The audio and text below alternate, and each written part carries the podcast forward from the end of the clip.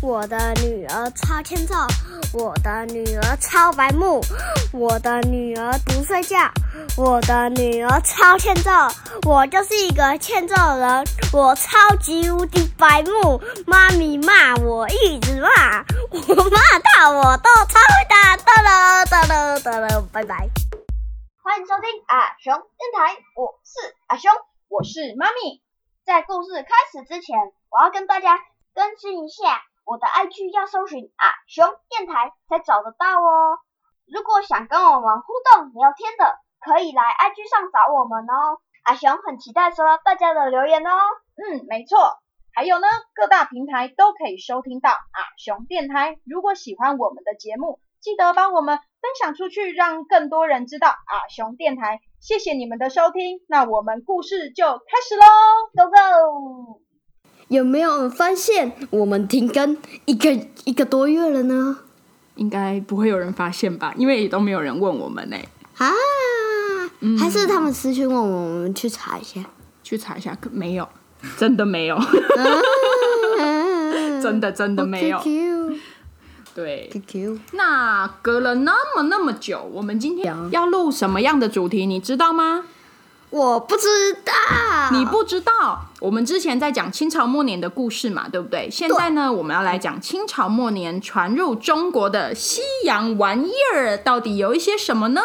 相机、相机，影戏、好，西洋影戏，那我问你，你知道相机是什么时候发明的吗？当然不知道啊。哎，这这么直接啊？对，好哦，那妈咪来告诉你，照相机呢是在一八三九年的法国人一个叫做达盖尔发明的。哦你要罐头声音？哦， 我是过头一秀人，之前我们不是有说过，清朝末年西方一直侵略中国吗？对，对不对？？在鸦片战争以后啊，法国的外交官要来中国谈判签约。就在这个时候，法国的外交官一个叫做埃吉尔的人到了澳门，拍下了澳门的街景。之后在签约的时候呢，埃吉尔就在现场拍照，拍拍下了什么，你知道吗？不知道。拍下了中国代表两广总督齐英的照片。这张，嗯，两两光总督，不是，是两广总督，你才两光啊，熊嘞！ 哎，出什么话？私人的花园，但是后来对外开放，常常会有表演戏曲啊，或是有一些杂耍、啊、猜灯谜，一些就是团康活动。有一点像台中的国家歌剧院一样，就是一个售票的表演场地，就很多人都可以去那里卖票演出这样子。后来陆续就有很多影戏传入了中国，而且大部分都在茶楼里面播放，因为我们嘖比较没有咖啡厅嘛，对不对？嗯嗯在那个时候呢，看影戏是一件很时髦的事情，就像现在看舞台剧也是一件很时髦的事情，多时髦，非常的时髦。像我一样时髦。对啊呀、不过啊，在慈禧太后七十岁生日的时候呢，英国人在皇宫播放影戏，要给慈禧太后祝她生日快乐的时候，没想到放映机突然嘣一声大爆炸，气死了慈禧太后。从那以后啊，慈禧太后就禁止紫禁城里面继续播放影戏了。那妈咪慈禧太后有虐虐吗？她有应该虐有嘛不能看的，她应该有虐不能看的人。不过啊，在紫禁城以外的地方，影戏是越来越流行。到了一九零八年，中国的第一家电影院开幕了。你猜开幕在哪里？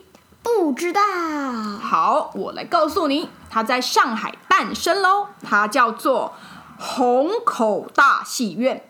不过不是像我们过现在去的那种电影院有大荧幕啊，跟舒适的座位。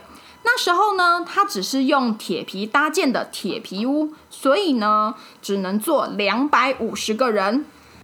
那妈咪虹口大戏院现在去上海还看得到吗？嗯，不行，因为我们现在疫情不能出国。嗯，上 上海耶，我们现在去上海在哪里，你知道吗？上海还上海不是又在台台湾以内？才不是嘞，上海在大陆，好不好，大哥？那个上海啊，哪一个上海？不是上海，不不是上海阿姨的那个上海，是真正的上海，Shanghai，在不哦？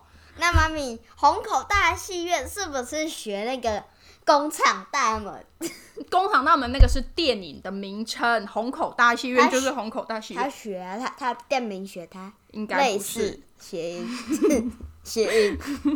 不是，不是上海滩阿姨的，不是上海阿姨的那个上海滩，是真正的上海，好吗？搞清哦楚。